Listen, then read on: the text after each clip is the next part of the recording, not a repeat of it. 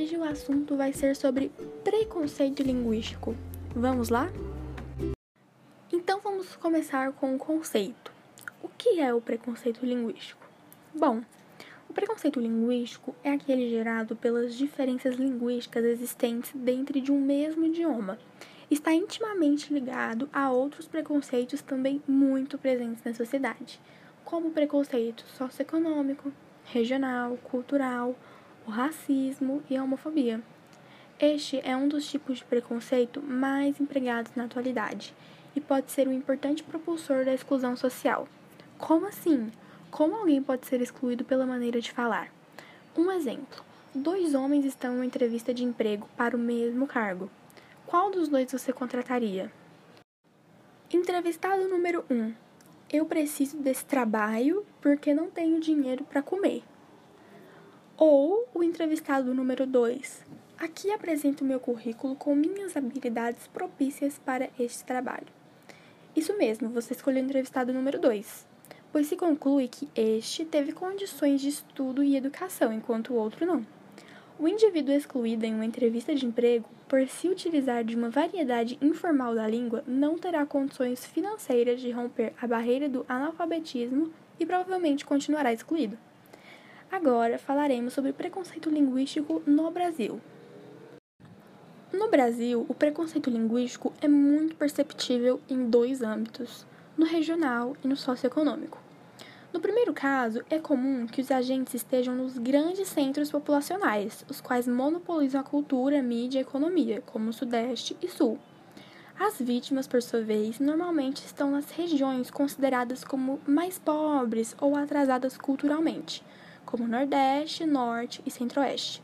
Rótulos como de nordestino analfabeto ou de goiano caipira, infelizmente, ainda estão presentes no pensamento e no discurso de muitos brasileiros.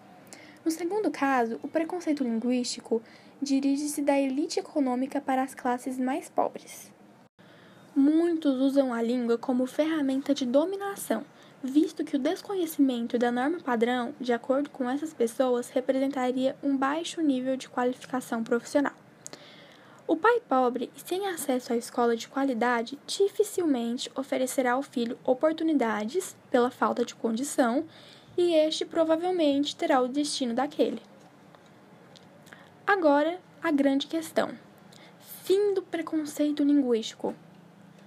É possível? Bom, não tem como dizer que 100% do preconceito linguístico irá de fato um dia acabar, mas pode-se levantar questões que contribuem com o fim do mesmo. A principal delas é a participação da escola, família e mídia na propagação do princípio da adequação linguística. Mas o que significa adequação linguística?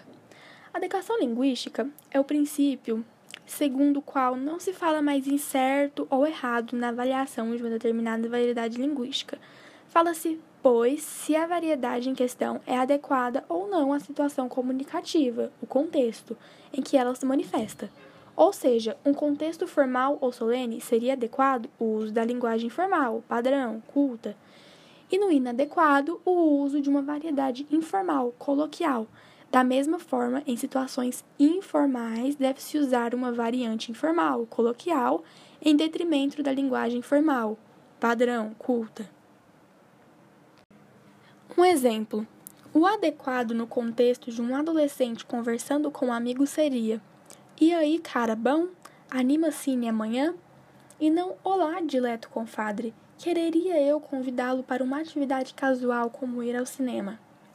Já em um contexto onde um estudante universitário dirige-se ao diretor do seu curso, seria: Bom dia, diretor Pedro. Eu gostaria de falar com o senhor sobre algumas questões de interesse da instituição.